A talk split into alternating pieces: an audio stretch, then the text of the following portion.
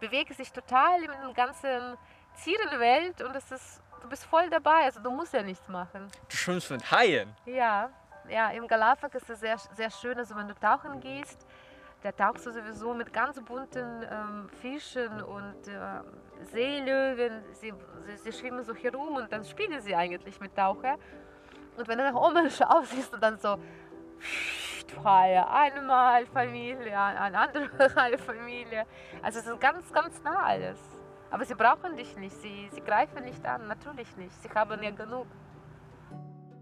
Also ich habe im Au-pair-Familie, also Au-pair World, da, damals war ich ja registriert und dann konnte ich halt Familie suchen. Wann willst das machen? Dann musst du heute machen. Da habe ich Sport organisiert und habe heute gemacht. So muss man das machen, weil morgen ist wieder Regenwetter und dann macht man das wieder nicht. Ich, ich meine, das ist nur so, ähm, so Bilder, weißt du, aber eigentlich muss man sagen, okay, möchte ich das, dann mache ich jetzt. Ja, hallo und herzlich willkommen hier zurück auf DKs Berufungsreise. Heute bin ich hier immer noch in München und was ist diesmal das für ein Park? Olympiapark. Olympiapark, genau. Im Olympiapark. Ihr merkt schon, ich liebe das Grüne und meine Interviewpartner lieben das Grüne. Und äh, ich habe heute die Volia hier äh, an meiner Seite. Äh, sie kann sieben Sprachen sprechen, ist überall um die Welt gereist und kommt urs ursprünglich aus Weißrussland. Ganz genau. Genau, und was sie macht, äh, ist ein bisschen verwirrend. Das kann sie euch hier lieber ganz kurz erzählen. Was ich jetzt mache? Ja. Ich sitze jetzt hier und wollte eigentlich zusammen Yoga machen, aber fangen wir erstmal vielleicht mit so einem schönen Buch ich lese sehr gerne und ähm, da habe ich gedacht, das wird zum, so, zum Ankommen einfach so ein, du machst es einfach auf, auf irgendeiner Seite mhm. und das kriegst du schon sowieso für dich. Mhm. Soll ich das mal vorlesen? Kannst du vorlesen. Wer das Leben nicht genießt, kann eines Tages ungenießbar werden. Mhm, mhm. Das ist ein schöner Satz, oder? ich mag solche Sätze, ich mag so Menschen, die ein bisschen da überlegen, wie sie, wie sie leben, wo sie, wo sie gerade sind, warum passieren bestimmte Sachen, warum trifft man bestimmte Leute. Und da denke ich mir, ähm, mir persönlich hilft Yoga, also sehr viel, so runterzukommen, weil sieben Sprachen, Weltreise, tausende Berufe, Jobs, sonst was, das ist ähm, sehr viel und da muss man schon so einen Punkt haben, wo man dann so ein bisschen runterkommt. Das ist Yoga. Und jetzt ähm, macht Kai noch mal eine Seite auf und liest uns noch was vor. Okay, irgendetwas aufmachen. So. Neue Augen. Ich wünsche dir einen Engel der Liebe. Er möge dir neue Augen schenken, dass du die Menschen um dich und dass du dich selbst in einem neuen Dich sehen kannst, dass du den guten Kern in dir und den anderen entdecken kannst. Dann kannst du auch besser damit umgehen. Ich wünsche dir, dass dich dein Engel der Liebe immer mehr einführt in das Geheimnis der göttlichen Liebe, die in dir ist wie eine Quelle, die nie versiegt. Du musst die Liebe in dir nicht schaffen. Trinke aus dem Quell der göttlichen Liebe, die in dir sprudelt und die für dich immer reicht. Mhm. Ja, neue Perspektiven und dass eigentlich alles, was gut ist und schön ist, schon in einem steckt. Passt auf jeden Fall sehr gut zu meiner Philosophie. Das stimmt. Ja. Und neue Augen, oh ja. Die, enthusiastische Augen, um die Welt zu entdecken und wie du es gemacht also, hast. Also da haben wir uns irgendwie gefunden, ja genau, weil das war auch so, dass wir uns eigentlich bei Good Vibes getroffen haben. Und da habe ich auch diesen Enthusiasmus und diese Neugierde auf das Leben und auf Menschen. Und dann war das ja auch logisch, dass du natürlich Interviews nimmst, so machst. Genau, und ähm, das ist eigentlich, glaube ich, auch meine Motivation gewesen, warum ich damals mit 20 Jahren nach Deutschland erstmal gefahren bin und dann auch in einem Jahr zwölf Länder gesehen habe und dann ging es irgendwie weiter. Und in einem Jahr zwölf Länder, warte mal, das hast du mir noch nicht erzählt. Das habe ich nicht erzählt, weil ähm, du hast mich auch nicht gefragt. Ja, genau. Aber es war so, dass ich dann als Au-pair-Mädchen gefallen bin. Mhm. Bin halt nach Hamburg gekommen und konnte eig- eigentlich nicht viel sagen so auf Deutsch. Und habe ich sehr schnell bemerkt, dass man die Sprache schon lernen muss und beherrschen muss, wenn du äh, mit Menschen austauschen möchtest, weil nur so Hallo und wie geht es dir, es, da, da kommst du nicht weiter. Das ist ja nicht, nicht, äh, nicht ausreichend. Und so hat es erstmal mit dem Deutsch angefangen. In meinen Reisen dann in diesem einen Jahr habe ich gesehen, also man, man braucht auch Englisch, nur Deutsch reicht ja auch wiederum nicht. In meinem Land sprechen wir auch drei Sprachen, weil es ist polnische Grenze, es ist ähm, kleine Stadt, Grodno, und äh, wir sprechen Russisch, Weißrussisch und Polnisch auf jeden Fall. Das, da ist es schon Gehirn, glaube ich, so, dass, dass da auch andere Sprachen auch schneller aufnimmt. Mhm. Direkt in dem Dorf schon drei unterschiedliche Sprachen, je nachdem In der Stadt Gebiet- bitte, ja? Äh, äh, äh, in der Stadt, in der Stadt, in der Stadt. Ja, also schon. Es ist wirklich gemischt und das ist ähm, wirklich so eine Stunde von polnischer Grenze entfernt. Deswegen ist der Polnisch auch sehr präsent da und das ist dann einfach, die drei Sprachen sind schon da. Also ich mochte auch diese Melodien. Man versteht ja nicht immer alles und nicht sofort, aber so habe ich meine Sommerferien bei meiner Oma verbracht und da haben wir immer Polnisch gesprochen und ich musste erstmal so überlegen, was sagt sie da? Ah ja, okay, wahrscheinlich das meint sie und dann hat man plötzlich dann wieder das verstanden und ähm, auch gefühlt. Und dann aus dem Dorf wieder in die Stadt und da hat man Russisch gesprochen, sehr viel. In der Schule aber war die weißrussische Sprache offiziell und wir haben dann weißrussisch gesprochen. Ja, so deswegen die drei Sprachen. Hattest du damals schon so deine Lieblingssprache, in der du so am meisten denkst und am liebsten so unterwegs bist? Meinst du jetzt, ob ich Früher? der Liebling... Früher? Mhm. Das war wirklich, wenn ich jetzt im polnischen Dorf war, also bei meiner Oma, dann war das klar, Polnisch war das schöne Sprache. Ich fand sie sehr weich. Weißrussisch ist auch sehr weich und Russisch ist eher so ein bisschen härter. Как дела? Хорошо. Dann, wie geht's? Ja, so ähm, gut. Das klingt auch, Deutsch ist auch so ein bisschen härter, das passt irgendwie mit Russisch. Aber Weißrussisch ist eher so polnische Seite, ja. Das ist so ein bisschen weichere Sprache. Wie Spanisch auch, finde ich auch. Da zum Beispiel war auch spannend zu sehen, ähm, wenn ich ähm, Italienisch gesprochen habe, das war auch so, dass, dass irgendwie so, ich habe mich wohl gefühlt. Aber Spanisch, das war wie Russisch irgendwie. Auch se- selbst wenn ich in Südamerika irgendwie was gehört habe, dachte ich erstmal so, ach, russische Leute sind unterwegs. Und dann, ach nee, ich bin ja in Südamerika und nee, das ist ja Spanisch. Aber immer wieder, das war wirklich Okay. so, das ist irgendwie die Sprachen, die wahrscheinlich die Melodie oder irgendwas hat sich so ergeben. Also Spanisch liegt mir zum Beispiel näher als Französisch oder Italienisch. Deswegen die sind die anderen Sprachen, die ich gelernt habe und auch ein bisschen gesprochen habe, so ein bisschen jetzt weg. Ich tanze Salsa, also das ist auch Spanisch und da ist das Spanisch jetzt nochmal ähm, ja, die Sprache, die ich jetzt zum Beispiel mag. Mhm. Das heißt, die Sprachen, die du später gelernt hast, je näher sie vom Temperament her an deine ursprünglichen Sprachen sind, Mhm. desto einfacher oder besser kannst du dich damit identifizieren oder magst du es einfach lieber. Verstehe ich das so Ja, richtig? ich glaube, ich, ich habe auch mit Englisch Probleme, weil das, ich komme ja natürlich aus dieser sowjetischen Zeit, wo Amerika tabu war. Und dann habe ich gedacht, ja, Englisch, auch Deutsch zum Beispiel natürlich, mit dem Zweiten Weltkrieg, die ganze Geschichten, Assoziationen. Da habe ich immer gesagt, wozu brauche ich denn Deutsch? Nein, ich möchte kein Deutsch lernen. Musste ich in die Schule, aber so von innen, das war jetzt einfach nicht da. Ich dachte, ich werde nie reisen, also das, das war auch nie mein Plan, ja.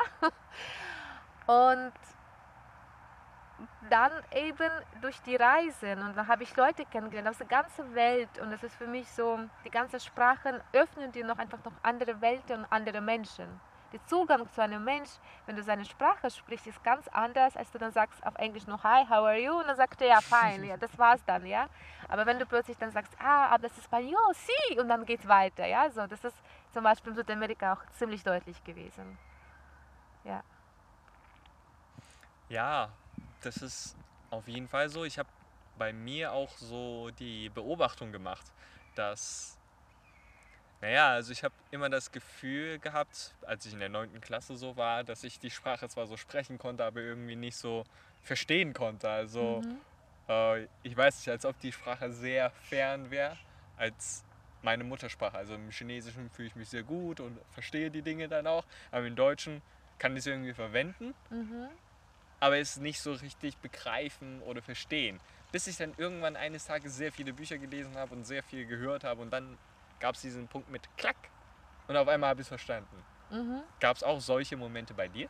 Ja, ja, ganz genau. Also bei mir ist es vielleicht auch so gewesen, dass man, sagen wir jetzt in Südamerika, da habe ich erstmal so, mein Ziel war, warum ich nach Südamerika gegangen bin, ein schamanisches Dorf zu besuchen und da auch viele Sachen lernen, wie man Käse macht, wie man vielleicht strickt. Das habe ich. Hast du gelernt? Das wollte ich machen. Das stand auf der Webseite. Pass auf, was ihr auf der Webseite liest, ja. Und ähm, da dachte ich, ja, das ist ja vieles Angebot. Ich gehe hin und gebe halt ähm, das, was ich kann. Ich konnte halt Yoga anbieten, ich konnte vielleicht auch um die Kinder kümmern und so weiter. Und da war es in der Nähe von Mexiko. Das war ein ganz schönes Dorf mit ganz vielen Schmetterlingen, so, so groß, blau. Oder ich musste Pferde ausreiten dann bin ich mit Pferden durch die Wiesen und Felder mit Wasserfälle und Wald. Also das ist richtig so Bilder. Das war sehr schön. Aber mein Ziel war natürlich auch Spanisch zu lernen. Und in diesem schamanischen Dorf konnte ich kein Spanisch lernen, weil es war international. Da waren viele Leute, die diesen Dorf aufbauen wollten. Sie haben Englisch gesprochen, Deutsch gesprochen und dann spricht man automatisch einfach Spanisch nicht mehr. Und da habe ich auch mich erkundigt, wie viel so spanische Kurse kosten. Sie kosten dann 300 Dollar pro Monat. Da dachte ich, oh, es ist teurer als in Deutschland, mache ich nicht. Und ähm, aber klar äh, gibt's Einheimliche, gab es Einheimliche, die halt so Spanisch gesprochen haben und erstmal so verstehst du irgendwas, wie gesagt, denkst du, hey, ist das Russisch vielleicht? So, und dann hörst du die Melodie, die Sprache und manchmal verstehst du trotzdem, was sie sagen. Es ist was bestimmte Körpersprache mhm. oder was ist die Handlung, was dann danach oder davor passiert. Und irgendwie mehr und mehr und erstmal stört dich das gar nicht. Also du hörst es so wie eine Musik, so wie jetzt diese Vögelchen, der da gerade ist. Mhm.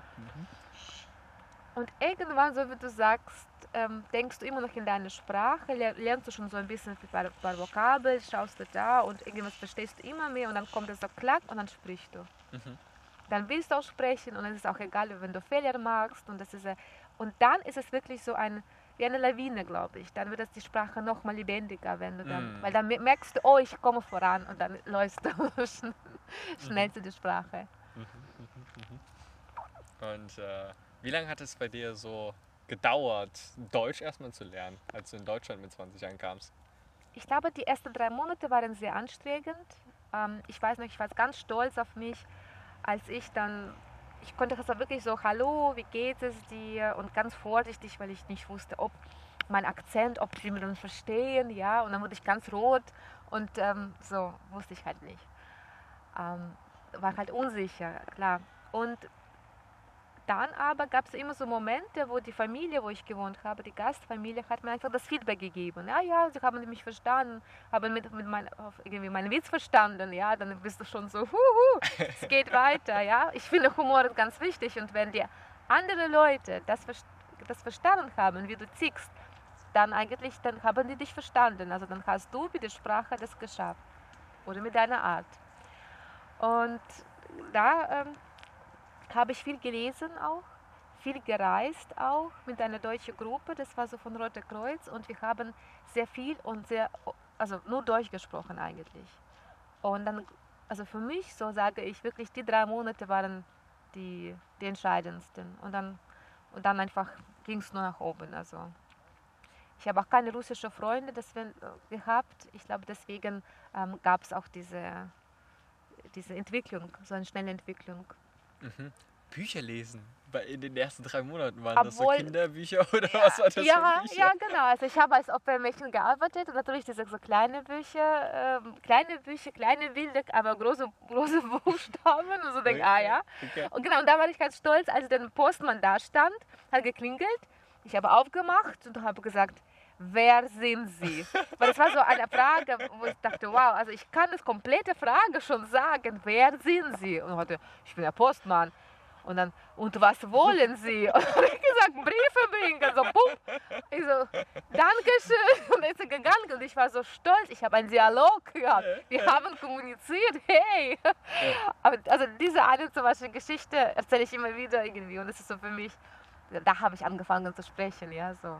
Ja ich glaube, das ist auch sehr wichtig. Also ich kann mich auch noch daran erinnern, wo ich in China war und äh, zwar falsches Englisch gelernt habe, aber trotzdem. Ich habe mich immer sehr gefreut, nachdem ich einfach nur den Satz gelernt habe. Ja, beispielsweise Who am I oder ähm, oder I love you oder keine Ahnung, äh, irgendwelche oder Pineapple oder einfach nur Apple.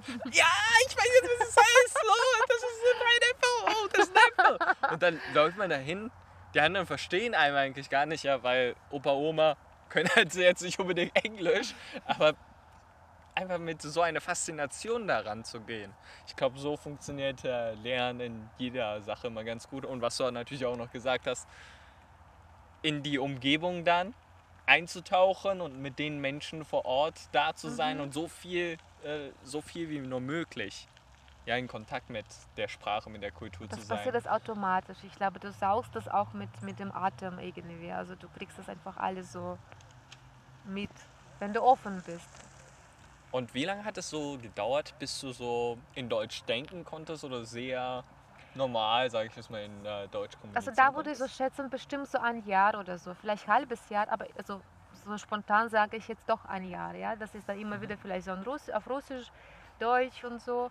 Und jetzt zum Beispiel merke ich wirklich, ich denke auf Deutsch. Also ist es sogar jetzt, weil es ist schon wieder 20 Jahre, dass ich jetzt in Europa bin und in Deutschland bin und andere Länder, aber dass ich nicht mehr in Weißrussland bin, ist es schwieriger zum Beispiel, wenn du jetzt sagst, sag mal auf Russisch Gras, okay, sage ich Trava, aber ich muss überlegen, so bestimmte Worte, es fällt nicht mehr, nicht mehr so schnell. Das ist jetzt wieder auch langsam auch dann weg. Also ich glaube, man vergisst das nicht, klar, Mhm. es ist ja Muttersprache.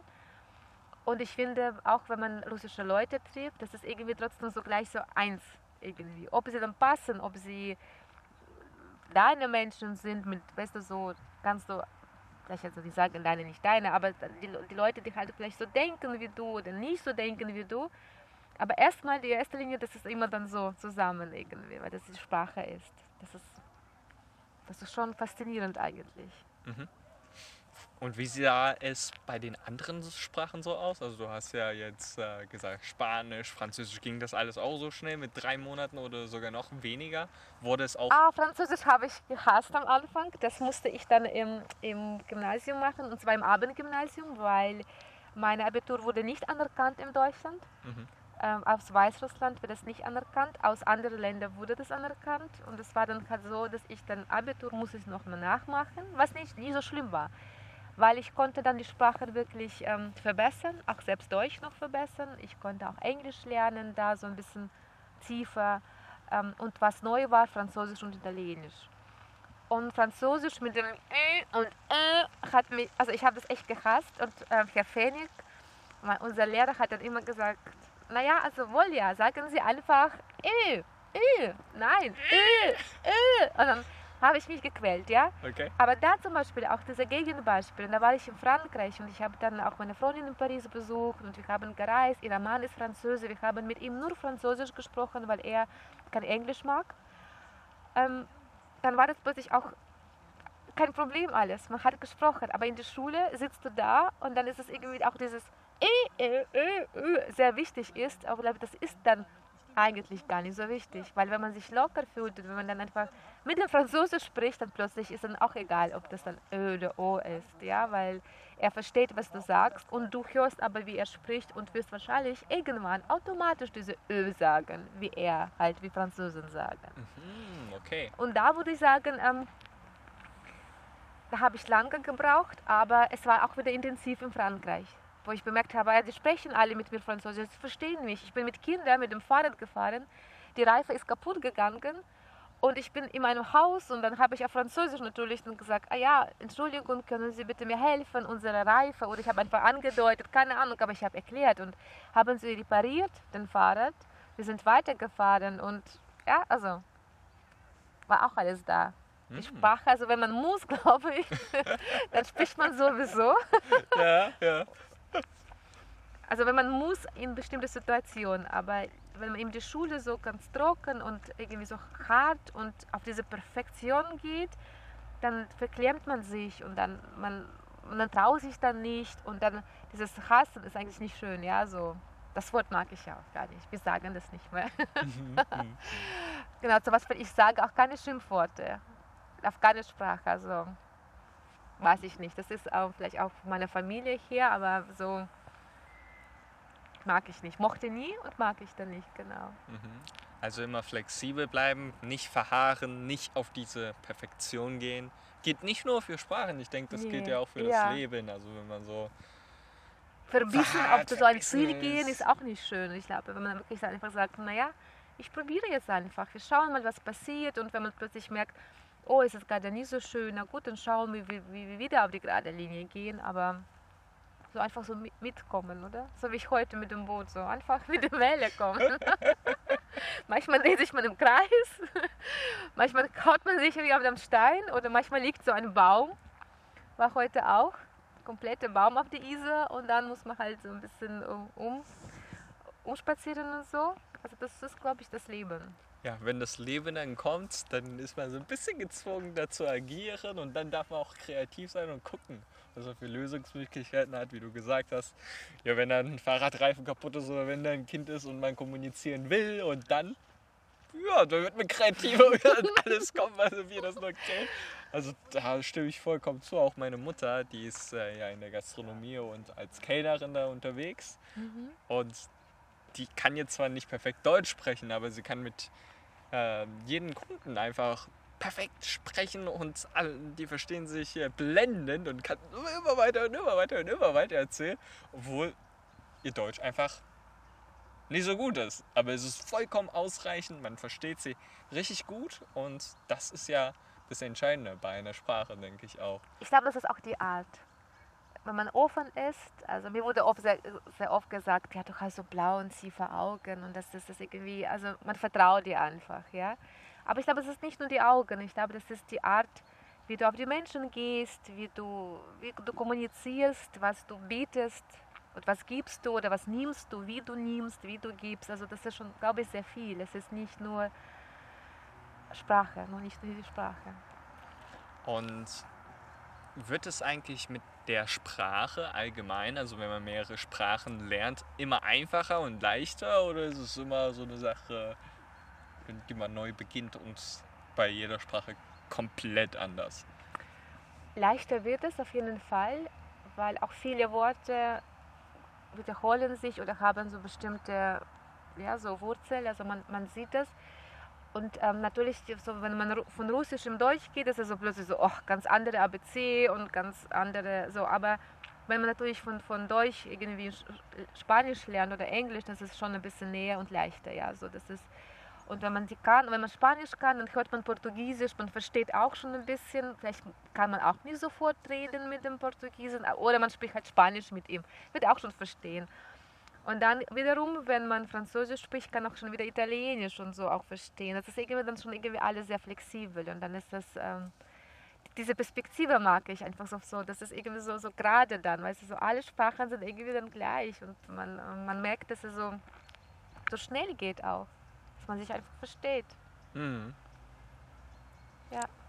Die Sprachen sind ganz unterschiedlich, aber doch irgendwie auch gleich. Ich denke, ja, im, äh, in dem Interview mit Naila, die kann, warte, wa- ich glaube, sie kann auch sechs oder sieben Sprachen, haben wir auch darüber gesprochen und äh, ihre Philosophie war, dass Menschen sich sehr ähnlich sind, bis auf diese Dinge, die vielleicht kulturell ein bisschen unterschiedlich sind, aber im Kern sind alle Menschen ziemlich gleich. Und hierum wird auf jeden Fall das Interview mit ihr auch noch verlinkt sein. Wenn ihr da Interesse habt, da mehr reinzuschauen, schaut mal ganz gerne da rein. Da schaue ich auch gerne rein. Ja, also le letztens, ich habe schon gesagt, das ist so irgendwie so ein Sprachtalentabend. Ich spreche einmal an sechs Sprachen, sieben Sprachen, okay, gut. Alles so ziemlich normal. Also, Ich glaube auch, wenn man viel reist, dann kommt das auch automatisch, Ja. oder? Weil dann passiert es halt, dass du plötzlich mit jemand aus Mongolei sitzt und musst irgendwie auch so fragen und dann fragst du dann doch, ähm, wie sagt man auf deine Sprache Danke oder wie sagt man und dann lernt man halt einfach mal da. Ich glaube, Reisen hilft auf jeden Fall. ja, ich denke, Sprachen sind wie ein Werkzeug. Also, äh, wenn man dieses Werkzeug braucht, äh, dann wird man das mal nehmen und damit mal ein bisschen arbeiten. Und wenn man das ganz häufig braucht, ist sehr hilfreich, herauszufinden, wie dieses Werkzeug funktioniert und mal mehr damit äh, zu arbeiten. Bei mir ist es so, ich würde liebend gerne auch in Spanisch lernen. Ja. Ähm, ich war letztens einmal in Spanien ein bisschen arbeiten da und äh, ja, also mit Englisch kann man da nicht kommunizieren, in Frankreich auch nicht wirklich. Aber was ich sehr spannend fand in Spanien ist, dass die Spanier so extrem schnell reden. Also, Ja, äh, das stimmt. Russische und- Leute auch eigentlich. Vielleicht ist es das ja auch. ja, und das ist so faszinierend, weil die können eigentlich ununterbrochen die ganze Zeit weiterreden. Vor Und ich finde auch nicht, wo, ja, wo, wo eigentlich überhaupt der Stopp ist. Und äh, da finde ich auch nicht so sehr den Ansatz. Also wie sollte man da anfangen? Zu lernen, zu kommunizieren, weil man fängt gerade an, einen Satz äh, zu artikulieren oder das zumindest zu wollen. Und schon sagt er dann, ach egal, vergiss du es leiser oder wir, wir reden schon weiter und sowas.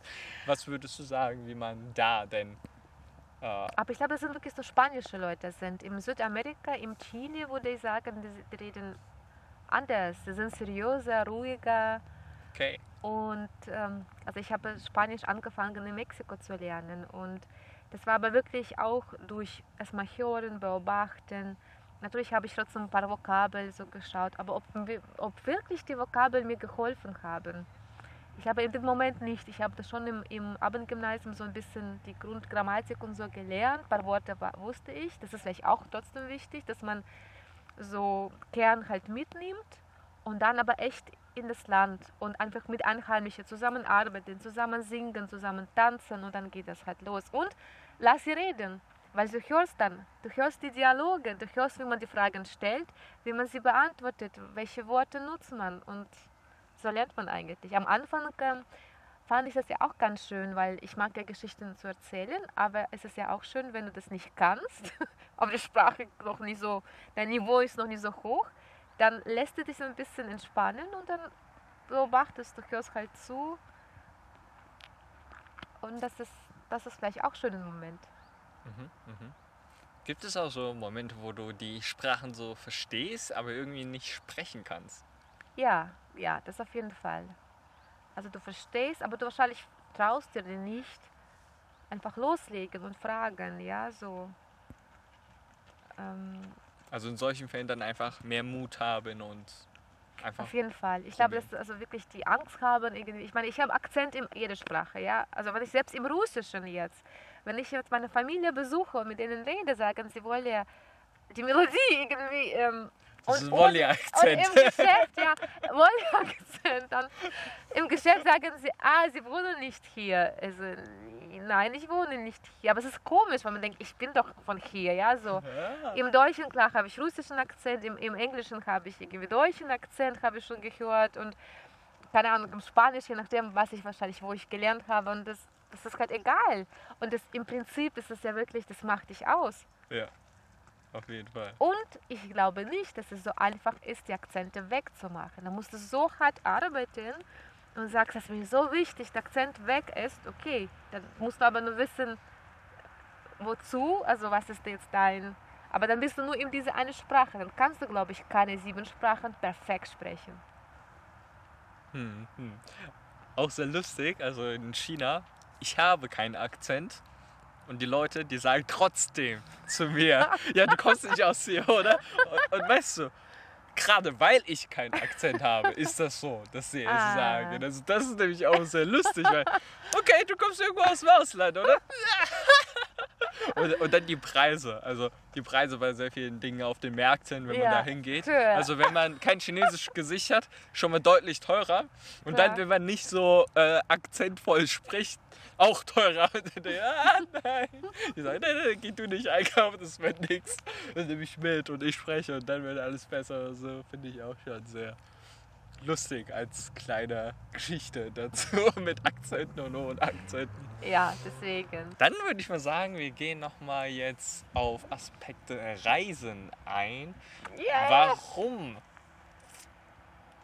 Oder, also mit 20 bist du ja aus Weißrussland erstmal Mhm. nach Deutschland gekommen. Warum bist du erstmal überhaupt nach Deutschland gekommen? Ich wollte nicht. Also muss, Aha, man, muss okay. man dazu sagen, in mein Leben kommen so viele Sachen und ich nehme sie auf, weil ich, wahrscheinlich so offen war und bin und das passiert halt dann, ja, so immer. Das, das, das ist wirklich ähm, faszinierend, wenn man so zurückschaut. Und so jetzt zum Beispiel auch mit, mit euch äh, Reise. Meine Freundin, sie hat Sprachen gelernt oder sie war ähm, so Lehrerin, hat sie studiert halt und da gab es halt dieses Programm Au Mädchen. Und sie meinte, jawohl, ist es nicht was für uns? Wir beide, zwei Mädels, fahren nach Hamburg, große Stadt. Ich, ich wusste gar nicht, wo Hamburg liegt. Ich wusste gar nicht, ist es groß, klein. Aber wenn Katja will, ja, mache ich mit. Und wir haben halt die Papiere organisiert, wir haben uns ein bisschen gekümmert. Sie hat noch Geld dafür bezahlt, weil sie irgendwie auch, auch nicht so gut Deutsch konnte. Ich konnte noch nicht so gut ähm, Deutsch, aber ich konnte auch nicht zahlen, habe einfach selbst alles gemacht, was auch gut, gut für mich war, weil da musste ich trotzdem Wörterbuch aufmachen und nochmal das Brief an die Familie schicken, selbst und nicht irgendjemand zahlen. Und das war vielleicht auch gute Vorbereitung so für die Reise. Und dann ist sie abgesprungen. Sie, erstmal glaube ich, hat sie auch keine Familie gefunden in Hamburg selbst, sondern irgendwo und dann wollte sie nicht. Und dann ähm, hat sie andere Pläne für ihr, für so in ihrem Leben. Und dann stand ich halt da so mit meinem Visum und meinem Ticket und ich dachte, na ja, aber ich mache das, jetzt habe ich das schon. Ich habe so hart gearbeitet. Ähm, das war jetzt, glaube ich, wirklich drei Monate, wo man so auf das Ziel ein bisschen gearbeitet habe und, und man wusste auch nicht, ob man Visum kriegt oder nicht. Man wusste nicht, ob man ähm, das schafft, überhaupt so eine Familie zu, zu bekommen. Und da dachte ich, ach, ich mache das jetzt für ein Jahr. Dann komme ich halt wieder. Und kam nie wieder. ja, das hätte ich nicht gedacht.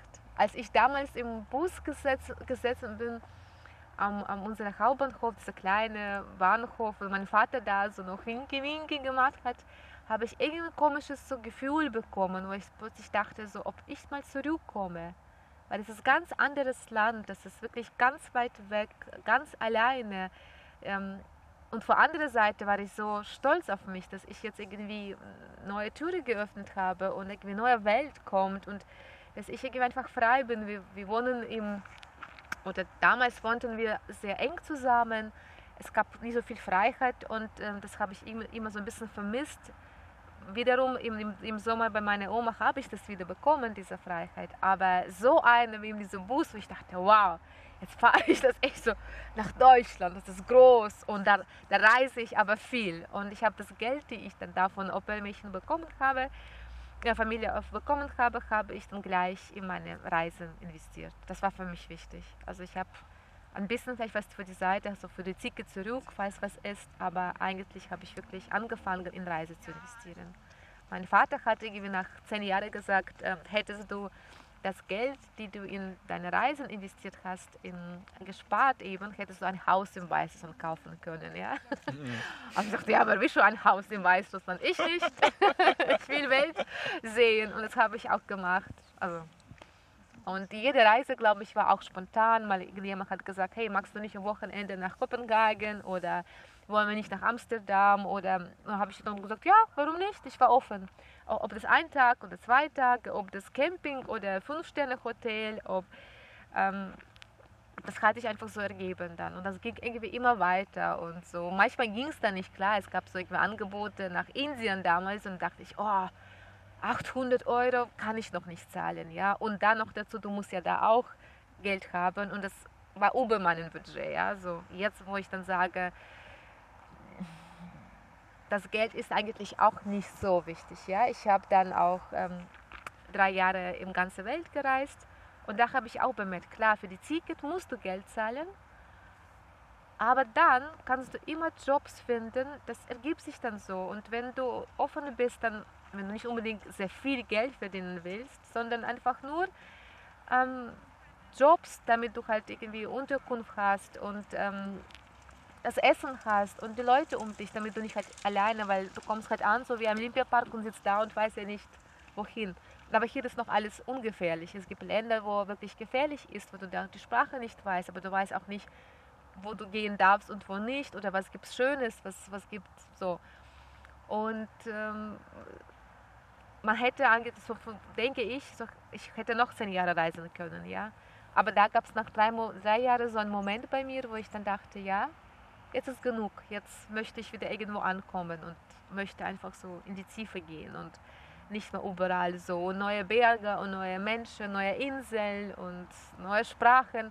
Genug, so. Man muss jetzt vielleicht in die Tiefe gehen, dass ein bisschen was ähm, äh, noch zu erreichen ist, also in diese andere Perspektive. Hm. Zu sich selbst Ja. zurückzukommen, mit Yoga vielleicht geerdet zu werden oder. Genau, obwohl ich, ich muss sagen, also in der Reise selbst, wenn du alleine unterwegs bist mit so einem Rucksack und du hast nur dich selbst und gab es viele Situationen, wo du da stehst.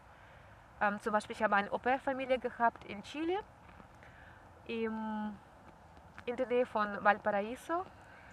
Und sie haben ganz viele Pferde und da habe ich sie auch ausgeritten. Und es gab so ein Rancho einfach mit vielen Tieren und es war so spannend. Aber die Familie war nicht herzlich genug. Das war irgendwie so, ja, wir zahlen dir das Geld und du passt halt ein bisschen auf unsere Tiere, unsere Kinder. Aber so, es gab halt irgendwie nicht viel mitzunehmen. So.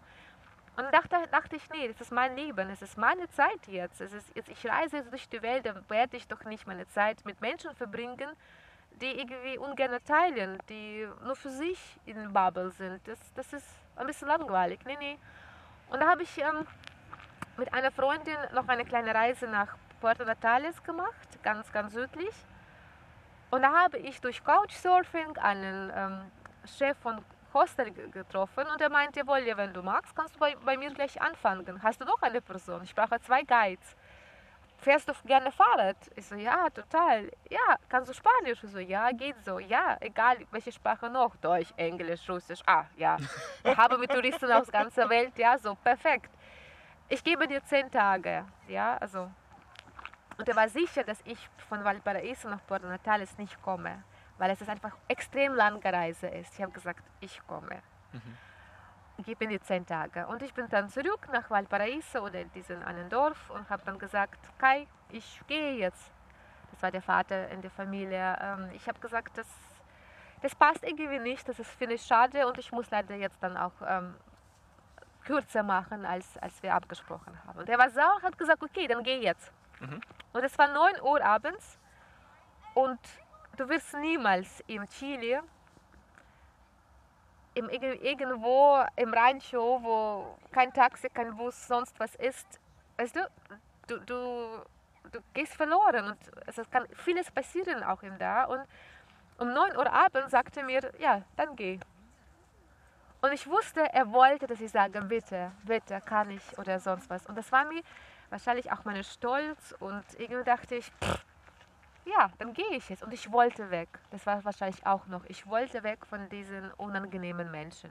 Und gerade weil er sagt dann, ja, dann geh halt, dachte ich, ja, dann zeige ich dir, dass ich das auch schaffe. Und ich habe dann schnell gepackt.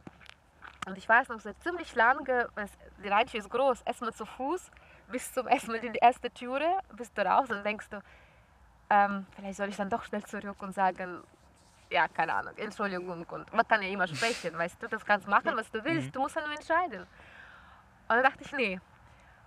Und in dem Moment kam ein Auto. Das war der Nachbar. Ah, ich kenne dich doch, du bist Au-pair-Mädchen von dem Kai. Ich so, nein, nicht mehr. Habe ich die Geschichte erzählt, sie waren voll überrascht. Ja, wir, fahren nach ähm, Santiago, sollen wir dich, oder, oder nach Valparaiso, sollen wir dich mitnehmen? Ich weiß nicht mehr, ja, so glaube ich, war das ähm, Valparaiso oder Santiago. Ich so, ja, bitte, danke. Und so bin ich halt einfach in die Stadt gekommen, wo Bahnhof war und keine Ahnung, und dann bin ich halt weiter nach Puerto Natales, ja, so die Geschichte dazu.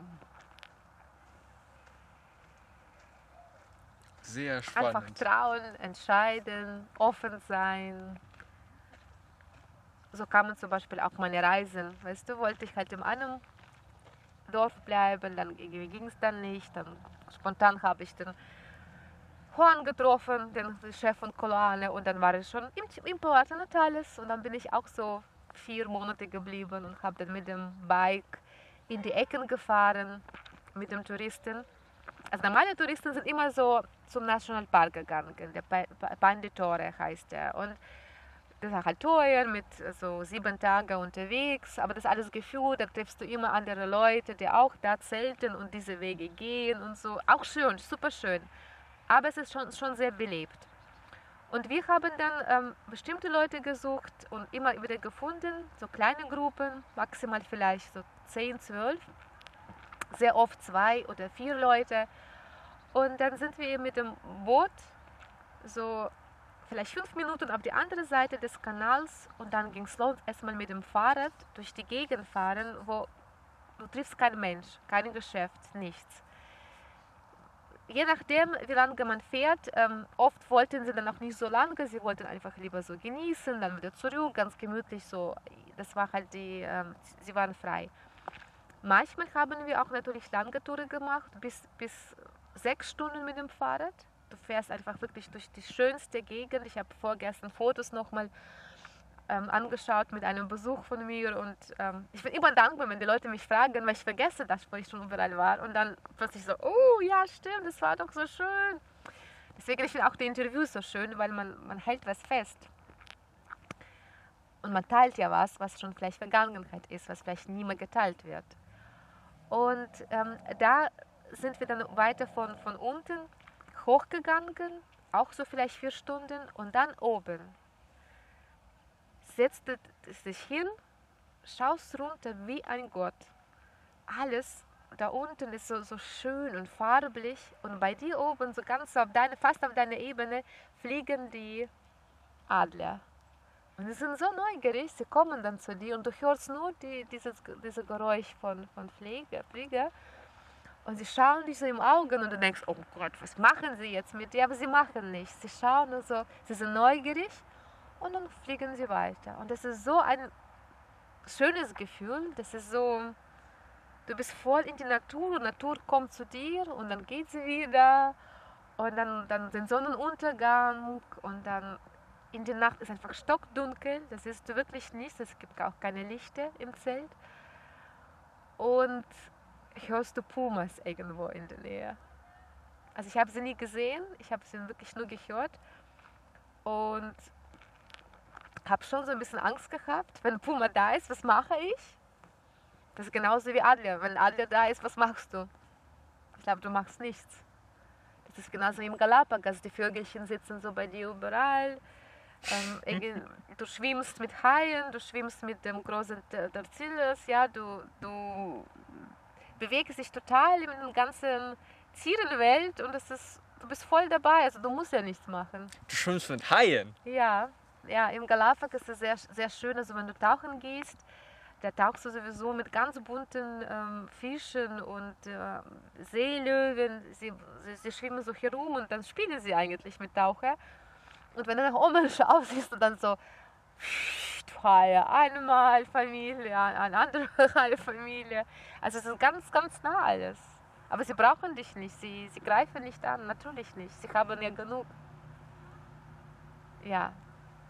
Also das ist zum Beispiel, wenn du jetzt fragen würdest, welcher Ort ist am schönsten, würde ich sagen schon, dass natürlich Galapagos ähm, ganz anderes ist als äh, andere Orte in der Welt, weil die Natur so pur ist. Und das ist alles noch so ganz, ganz nah und wild kann man nicht sagen, weil sie es, glaube ich, schon auch so gewöhnt, gewöhnt sind, dass die Menschen doch irgendwo da sind. Aber das ist die Tiere, die du sonst nie siehst. Oder die Vögelchenarten gibt es tausende. Das ist ein, ein, ein sehr spannendes Ort. Und Chile für mich ist es diese Wildnis. Also da kannst du auch durch die äh, Berge gehen und da triffst du keinen Mensch. Also da waren wir auch viel unterwegs und haben irgendwie, glaube ich, kein, nicht so viel Essen dabei gehabt und einen Fischer getroffen und er hat dann so geredet und ähm, ich habe hab gesagt, ja, magst du nicht mehr Fotos mit uns machen? Ja, klar. Und hat er Fotos gemacht und dann hat er gesagt, und packte nicht einen Fisch haben, so einen riesigen Salamon, ja, so Lachs.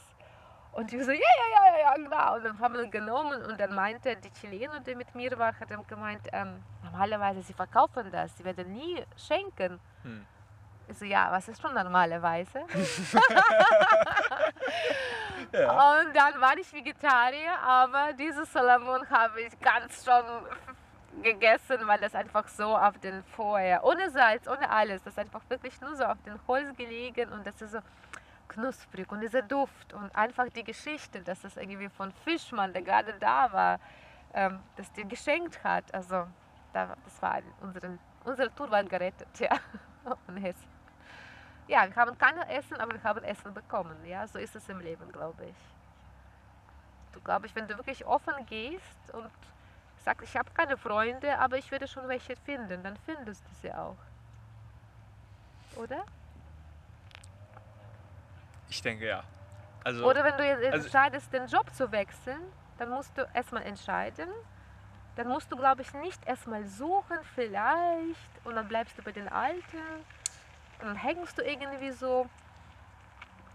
Da wird, glaube ich, langsam, langsam dieser Prozess ähm, stattfinden. Man muss, glaube ich, dann einfach Cut machen und dann einfach offen sein. Und dann sagen, okay, und jetzt muss ich einen Job finden, der, der mir Spaß macht. Und dann findest du das.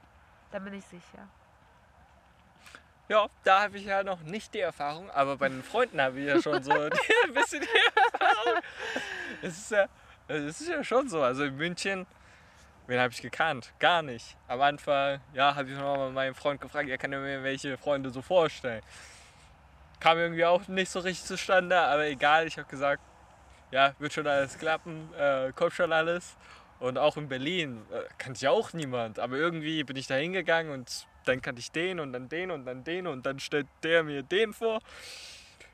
Und auch wir, wir haben uns dann auch so kennengelernt und ich dachte, ja, kommt dann alles. Und äh, jetzt ist ja drei Monate, fast drei Monate her, wo ich in München bin und ich habe jetzt so viele Menschen hier. München und äh, Münchner Umgebung kennengelernt. Und so Obwohl man vieles. sagt, München ist so spießig und Snowbands und so. Und diese Also ich höre das alles und dann sage ich, Und also ich München find ist so München toll. schön. Ja. also, äh? Echt? toll und alles so genial. Ja, ich es ist wirklich, wie, wie, wie, welche Gedanken du dann kommst. Und dann sagst du, ja, sind sie dann so? Ich meine, heute auch äh, mit, mit meinem Bootgeschichte. Ich äh, bin bei Georgenstein dann raus und wusste aber nicht, wie ich jetzt, jetzt überhaupt zu meinem Parkplatz komme oder wie mein Mann halt mich abholen so- soll. Und da habe ich auch eine Frau gefragt und sie war dann so, ja, hm, huh. und dann habe ich nur gesagt, ähm, ich wollte nur wirklich sicher sein, dass es Georgenstein ist, weil es so ganz klein war. Ich dachte, es ist viel größer, nicht, dass ich, ich falsch bin und mein Mann mich halt falsch sucht. Und dann habe ich dann gedacht, so, ja, okay, das ist wahrscheinlich so diese typische Münchnerin, wo man so sagt, ja, so, wenn man solche Leute trifft, wenn man nur solche Leute trifft. Aber diese Frau, ich glaube, seit Jahren habe ich schon so eine Negativität nicht, nicht, nicht gesehen, ja. Aber ich dachte, naja, also sie ist mit Fahrrad unterwegs, vielleicht wollte sie ihre Ruhe haben. Dann kam ich mit blöder Frage, ist es wirklich Georgenstein? Ist es wirklich Georgenstein? Also vielleicht hat sie sich irgendwie einfach nicht wohl gefühlt. Sie wollte einfach Ruhe, sie wollte keine, mit keinem reden. Also man muss, glaube ich, auch nicht immer alles persönlich nehmen. Hier sind schon einige Mücken. Nimm das nicht persönlich. Also auf jeden Fall, ähm, ich denke, wenn man so negativ rangeht, dann sieht man auch die negativen Personen. Also dann bestätigt man ja gerade. Also ich glaube, überall gibt es positive und negative Menschen. Und äh, wenn Das man sagt, ja, gemischt. München ist so unschön, ah, ja, der, der, genau der und der. Ja, das ist alles unschön, das stimmt. Und wenn man aber mit so einer positiven Haltung da hingeht und sagt, oh, der lächelt und der auch, oh, das ist schon der dritte, das ist ja auch ganz schön Hey, immerhin. Hey, ja, immerhin und die Sonne scheint und alles ist toll. Oh, jetzt schöner Regen, fühlt sich auch gut sein. Ich wollte schon, dass es ein bisschen regnet und ein bisschen die Feuchtigkeit kommt. Ich glaube, das ist immer welche Haltung. Ansonsten sagt man, ja, Regen und dann kommt die Sonne, oh, Sonne, so heiß. Alles ist nicht gut. Ja, ich glaube, das ist auch in, meinem, äh, in meiner Weltreise, habe ich auch festgestellt. Weil danach wurde, mich auch, wurde ich immer auch gefragt, und ist dir nie was passiert? So alleine, Frau, so wie alt, wie alt warst du denn damals? So, Ich war so 32, ja. Ähm, klar, ja, blondes Haar, ja, blauen Augen, ja, und einen Rucksack, ja. Also ich habe natürlich nie irgendwie irgendwelche goldene Ringe und riesige Kamera oder keine Ahnung. Ich war halt, also zwei Zöpfe habe ich gemacht, meine kaputte Yogahose, irgendwie ein T-Shirt, so irgendwie einen Rucksack dabei und war ich halt dann so, wahrscheinlich kein Dieb wollte irgendwas von mir wegnehmen. Er dachte, die armes Mädchen, ja, so denke ich mir. Aber auch, weil ich irgendwie auch nie gedacht habe, dass was passiert. Ich habe natürlich die Gefahr oft so gespürt und Dann wusste dir auch schon, wahrscheinlich okay, gemieden, ne? Genau, und dann einfach mal man muss natürlich auch schon irgendwie auch logisch denken. Ja. Ich würde jetzt nicht sagen, ja, ich bin so offen, aber ich gehe jetzt einfach mal so im Kenia im, im, um 10 Uhr einfach so alleine mal durch die Gegend mit meiner großen Kamera. Ha? So, das nicht. Aber ähm, im Ecuador zum Beispiel ist ja da auch was passiert. Also ist es wirklich so, aber auch irgendwie meine Schuld, weil ich habe gesagt, so, ah, ich möchte so gerne Salsa tanzen. Und es war so ein touristischer Ort, so einen schönen Club. Und ich habe natürlich meine Tasche dabei und dachte, naja, mit Tasche kannst du auch nicht so frei tanzen, legst du halt einfach so unten, passt schon. Und wenn jemand klauen will, dann siehst du, wie er sich halt beugt, das merkst du. Merkst du nicht. wenn, man, wenn du da einmal drehst, dann ist die Tasche weg. Und so war das, ja. Mhm. Und es war eigentlich meine eigene Schuld, klar, ja, so. Aber das ist vielleicht auch wieder gut, weil dann habe ich gedacht, okay, nee, das passiert dir einmal, ja, so. Und dann war auch nie so viel drin natürlich. Ich habe nie, ich habe mein Geld zum Beispiel auch in meinem Rucksack verteilt. Also wenn irgendwie einer schnell aufmacht und 100 Euro rausgezogen hat, dann, dann glaube ich, reicht ihm das schon. Er muss nicht nochmal suchen, ja wenn ich jetzt Bargeld habe. Und ich habe schon oft Bargeld gehabt, weil Banks nicht immer funktionieren, die Karten gehen nicht. Also da habe ich auch zum Beispiel schon so mich ein bisschen abgesichert. Du warst ja drei Jahre jetzt auf Reisen und äh, hattest nicht so viel Geld gespart, weil du da vorher auch auf kleinere Reisen halt warst. Ähm, und du hast jetzt gesagt, dass diese Jobs oder Gelegenheiten sich immer ergeben haben. War das so, dass du, Äh, habe ich nicht. war das so, dass du am Anfang was äh, dir ausgesucht hattest und gesagt, ja, da werde ich diesen Job erstmal machen und dann schaue ich weiter? Oder hattest du am Anfang gar nicht so richtig geplant? Äh, Ich habe so vielleicht so Länder geplant. Ich habe gesagt, ich möchte nach Indien und ich möchte wirklich meditieren, viel mehr meditieren. Ich möchte ins Schweigenkloster gehen. Ich möchte einfach zehn Tage nur schweigen und nur bei mir bleiben. Ich möchte Yoga lernen, intensiv von 5 Uhr morgens bis abends. Und ich möchte nur mit Yogis mich beschäftigen. Habe auch gemacht. Aber dann zum Beispiel habe ich ein, eine Einladung bekommen nach Ägypten für zwei Monate, drei Monate ähm, Deutsch zu unterrichten. Habe ich gesagt, warum nicht? Bin ich nach Ägypten. Damals war noch Revolution. Was, oder nach der Revolution war so ein bisschen ähm, noch zu spüren. Aber äh, die Familie war auch sehr, sehr freundlich, sehr, sehr herzlich. Ich habe wirklich Ägypten von allen Seiten gesehen und ich glaube, so wie ich das gesehen habe, sieht kein normaler Tourist im Sharm der dann da irgendwie sitzt und im Hotel sitzt und ähm, tauchen geht. Es war wirklich sehr, für mich wie eine zweite Familie für diese Zeit. Und dann habe ich gedacht, okay, jetzt habe ich so hier so ein bisschen alles mitgenommen. Und sie haben gesagt, wohl er bleibt, bleibt noch ein Jahr, ja. Und das war wirklich sehr bequem. Es war die Familie, die war, die war wie gesagt, meine zweite Familie. Ich konnte auch, ich wollte Arabisch lernen, habe auch angefangen, also ich konnte Arabisch weiter lernen, weil ich brauche immer so ein bisschen eine Aufgabe. Ich brauche schon was, was zum Lernen oder ich muss auch lernen. Also ich kann nicht einfach mal so auf dem Strand liegen und das passt schon. Vielleicht einen Tag, vielleicht eine Woche, aber, aber die Dauer finde ich schon, es ist schöner einfach. Es ist, es ist bereichernd, wenn du etwas was gibst oder was nimmst von dem Ort. Mhm. Und da haben sie mir das angeboten und ich habe dann bemerkt, "Hm, ja, es ist aber nur praktisch. Es ist nur praktisch, weil ich nichts mehr suchen muss. Ich bleibe dann ein Jahr in Ägypten und bei dieser Familie, ich kriege Essen, ich kriege die Wohnung oder mein Zimmer. Wir reisen wahnsinnig viel zusammen, ja, so ich sehe Ägypten noch von, noch, noch von, mehr Seiten, aber viel mehr kommt dann nicht. Und ich wollte aber irgendwie intensiver leben. Ich wollte irgendwie wirklich in der Welt noch was mitnehmen. Und dann habe ich gesagt, "Mm, mm, mm, mm, ich fahre weiter. Ja, ich möchte gerne nach äh, zu dieser schamanischen Organisation in, ähm, in Mexiko. Und da bin ich halt dann. Und dann meinte auch der Vater noch in Ägypten, dann hat er gemeint, das ist die gefährlichste Stadt der Welt, Mexiko, kannst doch nicht machen. Und da habe ich das erste Mal nachgedacht, so echt, ja? So, okay, ja, gefährlich. Mhm, okay. Aber trotzdem bin ich halt hingeflogen, ja, weil ich habe nachgedacht, ja, ich habe nur gesagt, okay, ich muss wahrscheinlich mehr aufpassen oder keine Ahnung, sehen wir mal, aber es war für mich jetzt nicht so, oh, gefährlich, bleibe zu Hause dann, ja, nee, das war wirklich, nee, da habe ich keine Angst oder keine Bedenken gehabt. Und die Jobs, die kamen. Und die ganzen Jobs, genau, weil die Frage war genau. Ähm, in Mexiko, wie gesagt, wollte ich eigentlich acht Monate bleiben. Das wäre auch praktisch, dass man. Ich wollte nicht so springen. Ich wollte schon. Das war auch vielleicht eine interessante Geschichte, weil in Mexiko wollte ich diese schamanische Organisation Käse lernen und wie man Käse macht. Käse äh, mag ich und deswegen dachte ich, das ist ja doch sehr, sehr schöne Idee eigentlich. Aber sie haben das nicht angeboten. Es war vielleicht nicht die Zeit, mir wurde erklärt, dass die Dame, die das, das gemacht hat, ähm, ist gerade irgendwie unterwegs und die, die, die gestrickt hat, hat nur für sich gestrickt. Sie hat es, ich habe ein paar Fragen gestellt, sie hat halt so gezeigt, aber sie hat nicht wirklich geteilt und sie wollte nicht wirklich teilen. Und Geheimnisse. Dann, das war wahrscheinlich, ja. Was auch zu akzeptieren ist, ist okay. Aber wie gesagt, ich konnte von diesem Ort nichts nehmen. Ich konnte kein Spanisch lernen.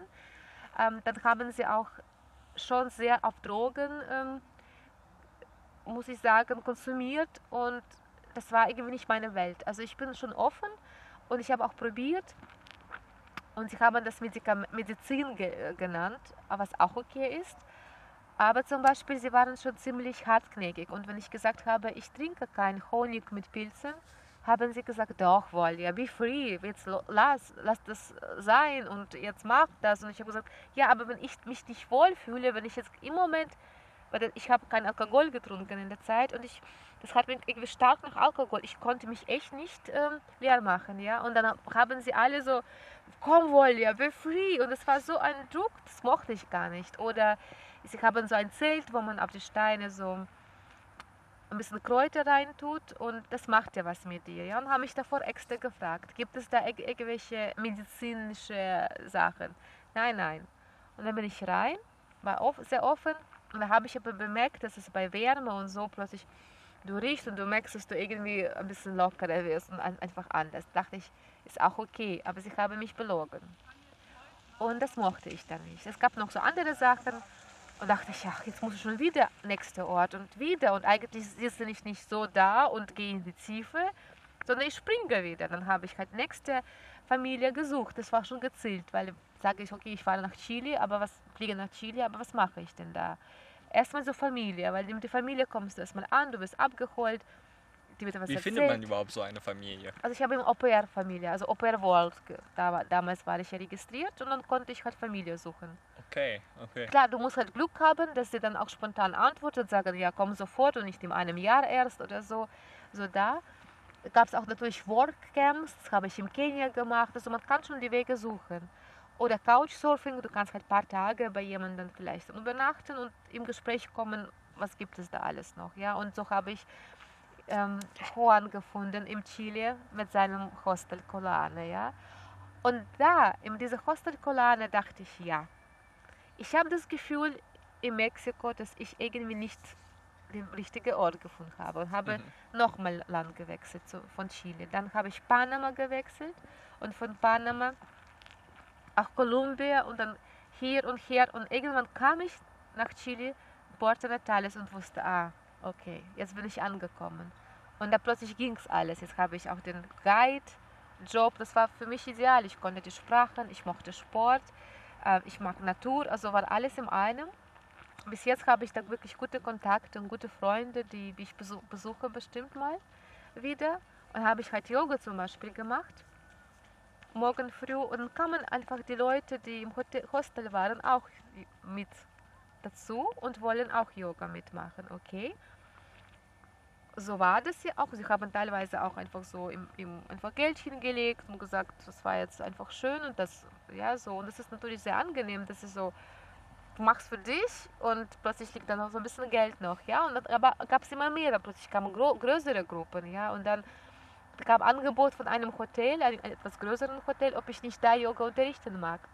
Aber da war schon wieder. Genau, ich habe dann. Und dann war die Frage eigentlich, warum ich dann entschieden habe, jetzt in die Tiefe zu gehen. Deutschland genau. und ein bisschen zu sättigen und wahrscheinlich auch mit Kind und sowas.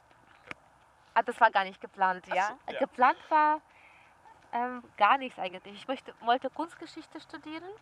Das habe ich bemerkt durch meine Weltreise, dass ich überall eigentlich das gesucht habe und gesehen habe. Und ich war mit Straßenkünstlern unterwegs, habe vieles gelernt von denen und ähm, wollte ich irgendwie das auch noch Hintergründe wissen und so. Und das, das war halt mein, mein Ziel, das erste.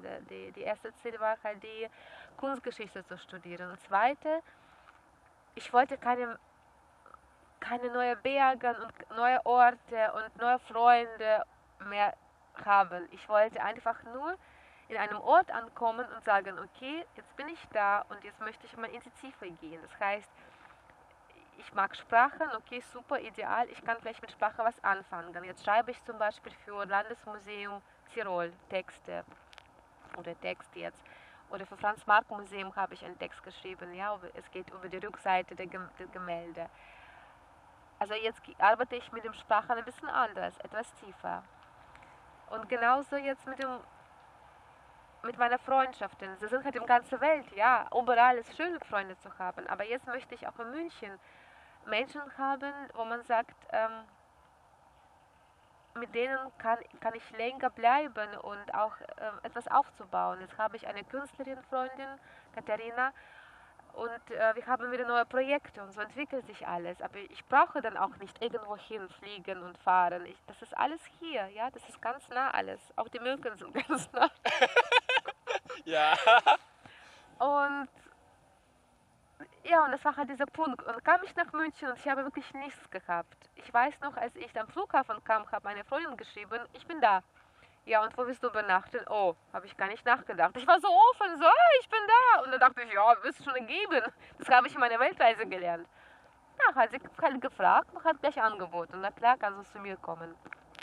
War ich dann bei ihr, habe studiert, habe dann aber auch im, durch einen bekannten Galerist ähm, Wohnwagen bekommen, habe da gewohnt und habe das irgendwie überbrückt, die, die Phase, wo ich noch nicht so viel Geld bekommen habe, habe ich meinen Mann an die Uni kennengelernt und habe plötzlich eine Familie bekommen, ja, und das wollte ich schon immer haben und das kam dann einfach so. Und das war jetzt irgendwie nicht geplant, ich habe nicht gesagt, ich komme und ich möchte jetzt das, das und das, aber ich habe gesagt, ich bin offen, ich möchte studieren, unbedingt, das war so mein Impuls, ich wollte noch Master schaffen in Kunstgeschichte, ähm, dann war das eine Familie da und ich dachte, ja super, ich möchte mit meiner Familie jetzt auch in die Tiefe gehen und wir können auch vieles, das, was ich jetzt gesehen habe von diesem Leben und gelernt habe, möchte ich meinem Sohn geben, ja, so und das ist jetzt, das ist genau diese Tiefe, die ich gesucht habe. Hm. Es gibt noch viel mehr zu entdecken bei der Voldia, aber die Zeit ist jetzt für heute ein bisschen knapp und wenn ihr Interesse habt, so unbedingt in die Kommentare schreiben oder eine Mail oder sowas in der Richtung, dann führe ich ganz gerne nochmal ein Folgeinterview. Interessiert mich ja auch unheimlich. Also beispielsweise bei den Jobs gibt es ja noch einiges, äh, was äh, noch nicht erforscht ist äh, oder entdeckt ist bei der Volja. Und alleine von den Reisen ist es ja schon so interessant. Ich möchte das Ganze jetzt noch so ein bisschen abschließen. Einmal mit der Philosophie von der Berufungsreise. In der Rede habe ich ja so gesagt, die zwei Geheimnisse. Also ja. einmal intensiv zu leben und einmal sich harmonisch zum Ausdruck zu bringen.